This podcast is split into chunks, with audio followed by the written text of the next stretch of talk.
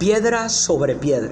Libro de Génesis, capítulo 31, versículo 45 al 54, dice de la siguiente manera. Entonces Jacob tomó una piedra, levantó como una, la levantó como una estela, dijo a sus parientes, junten piedras. Ellos juntaron piedras, las amontonaron y comieron allí, junto al montón de piedras. A ese lugar Labán le puso por nombre Llegar Saduta, mientras que Jacob lo llamó Galac. Este montón de piedras, declaró Labán, no servirá de testimonio. Por eso se le llamó Galá a ese lugar. También se le llamó Mispa, porque Labán juró que el Señor no vigile cuando ya no estemos, cuando ya estemos lejos el uno del otro. Si tú maltratas a mis hijas o tomas otra mujer que no sean ellas, recuerda que Dios es nuestro testigo, aunque no hayan ningún otro testigo entre nosotros. Mira este montón de piedras y la estela que han que he levantado entre nosotros señaló Labán. Ambos serán testigos de que ni tú ni yo cruzaremos esta línea con el propósito de hacernos daño. Que el Dios de Abraham y el Dios de Nagor sea nuestro juez. Entonces Jacob juró por el Dios a quien temían su padre Isaac. Luego ofreció un sacrificio en lo alto de un monte e invitó a sus parientes a participar en la comida. Después de que todos comieron, pasaron la noche allí. Amén. Aquí vemos este momento donde Jacob está huyendo de su suegro Labán, el padre de sus esposas Raquel y Lea, ya que él se había hecho muy rico, tenía muchas propiedades, esclavos, ganado, riqueza. Y el suegro estaba viendo que él estaba siendo más fortalecido que él y empezaron a tener disyuntiva y él tomó la decisión de huir de la casa, del territorio de su suegro Labán. Pero llega un momento donde Labán toma su, su, pueblo y empieza a perseguir a, a Jacob. Y aquí ellos se encontraron. Cuando se encontraron empezaron a conversar porque se habían, se habían ido de su lugar. Y entonces allí donde deciden tomar piedras. Empezaron a colocar piedra sobre piedra. Levantaron un altar. Esa era una costumbre de aquellos tiempos de hacer un pacto entre Dios y un pacto entre hombres. Tomaban piedra y la ponían sobre piedra y allí construían un altar donde ofrecían sacrificios a Dios, pero hacían sacrificios de votos, de compromisos, de pacto entre ambas partes que estuvieran involucradas en el asunto que querían resolver. Y vemos que allí ellos levantaron esa piedra sobre piedra y allí entre los dos hicieron un pacto entre Labán y Jacob. Le pusieron nombres a su pacto independientemente pero vemos que allí ellos dicen que el Señor estaba como testigo entre lo que ellos estaban comprometidos a hacer, a cumplir. Que ni uno iba a cruzar en el lugar del otro para hacerse daño. Y este hombre le dijo que si él maltrataba, Jacob maltrataba a sus hijas y tomaba a otras mujeres que no fueran ellas, él le dijo, Labán le dijo a Jacob, recuerda que Dios es nuestro testigo, aunque no haya otro testigo entre nosotros, no haya ningún otro testigo en nosotros, está como testigo Dios. Ese pacto de levantar piedra contra piedra, piedra sobre piedra, y hacer ese compromiso con Dios y entre ellos como, como, como persona, como pariente, empezó a abrir todas las puertas para que Jacob más adelante fuera cambiado por Dios. En el mismo libro de Génesis, capítulo 32, versículo 27, eh, Jacob está allí solo, manda a su familia porque recordemos que estaba siendo perseguido, iba a ser, estaba siendo perseguido por su hermano Esaú.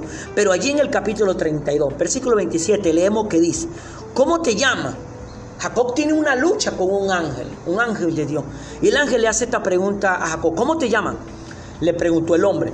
Me llamo Jacob, respondió. El versículo 28 dice, entonces le, le, dijo, ¿cómo te llamas? Le preguntó el hombre. Capítulo 26 dice, entonces el hombre le dijo, suéltame, que ya está por amanecer, no te soltaré hasta que me bendiga, le respondió Jacob.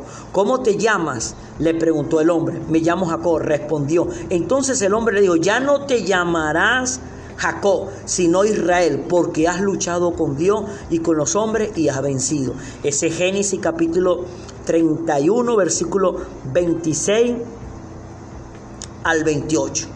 Mira el hombre, el nombre que le puso el ángel a Jacob porque estaban luchando. Ya no te llamarás más Jacob. O sea, ya no te llamarás más tramposo. Su nombre Jacob significaba tramposo, estafador, extorsionador, como, como diría mi pastor, vivaracho. No, ya no se iba a llamar más el nombre de él así, sino que se iba a llamar Israel. Israel era el pueblo de Dios.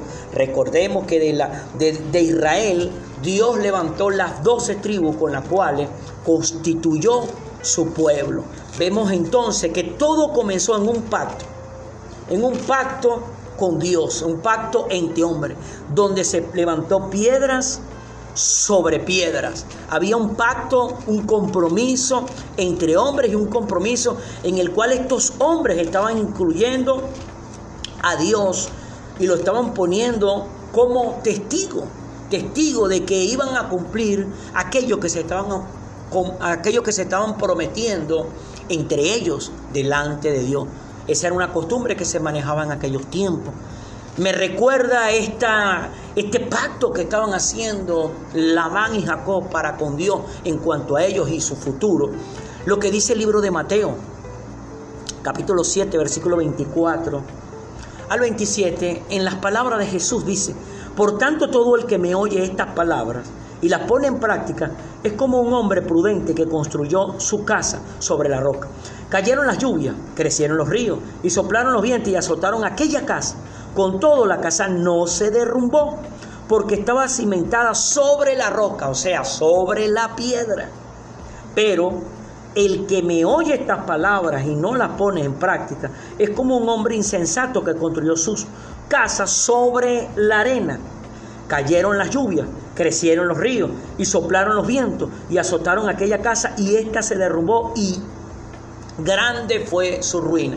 Aquí está nuestro Señor Jesucristo hablando de que el que escucha la palabra de Dios, pero no la practica, es como un hombre que se atreve a construir un edificio o una casa sobre la arena. Cuando usted va a construir una edificación, y sobre todo si tiene más de un piso, usted empieza a escarbar en la arena y hasta que usted no consiga la piedra, la base, el cimiento de esa tierra, usted no levanta las bases donde va a poner la edificación que va a levantar. Si usted viene y la pone sobre la arena, cualquier viento, cualquier temblorcito va a hacer que esa casa se derrumbe. Y eso es lo que nuestro Señor Jesucristo estaba diciendo.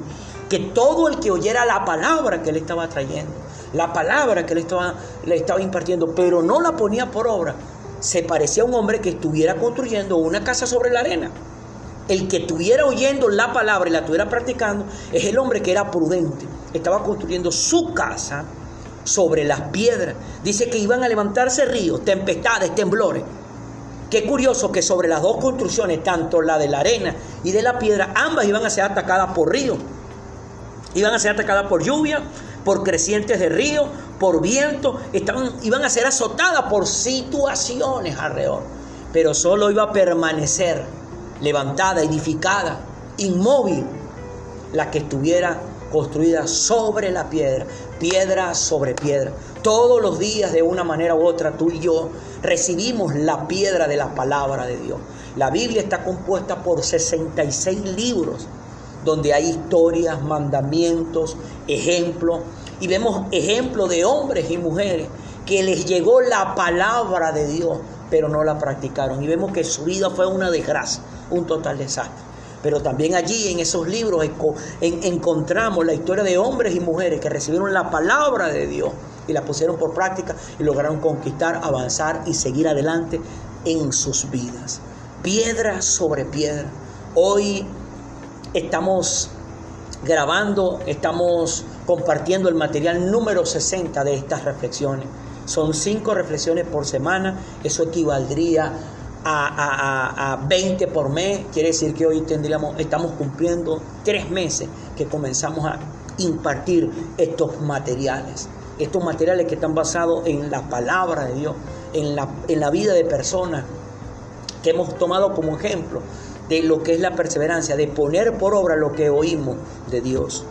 Tú y yo, hermano, hermana, amigo, amiga que tiene este material en tus manos, vamos a recibir esas piedras, pero es la decisión nuestra de tomar esa piedra y construir un puente con esa piedra para avanzar. Cuando tú obedeces lo que se te está enseñando a través de la palabra de Dios, tú estás construyendo un puente. Y ese puente te va a llevar al otro lado de la situación que estás atravesando. Ese puente te va a llevar a otro nivel a donde te encuentras ahorita. Pero cuando tú recibes esta piedra, estas piedras, estas reflexiones, esta palabra, la palabra de Dios, pero no la practica, lo que estás construyendo es una gran pared. Y es una gran pared que te va a detener. Y es una gran pared que se puede caer por medio de los vientos y te van a aplastar. Y allí tú no puedes venir a decir, pero es que no sé, pero es que no sabía, pero es que no me avisaron. No, porque la palabra misma te avisa, la palabra misma te enseña. Y es la responsabilidad tuya tomar esas piedras de la palabra de Dios y tú construirte un puente para que cuando lleguen esos vientos, cuando lleguen esas lluvias, lleguen esa creciente de río, soplen todos esos vientos y azoten tu vida, tú sigas firme. Pero si tú tomas esa piedra que es la palabra y no construyes, no la obedeces, entonces estás construyendo una pared con tu desobediencia. Y si vienen esos esas lluvias, crecen esos ríos y soplan esos vientos y azotan tu vida, esa pared te va a caer y te va a aplastar. De una manera u otra, todos los días tú recibes material de Dios, tú recibes esas piedras.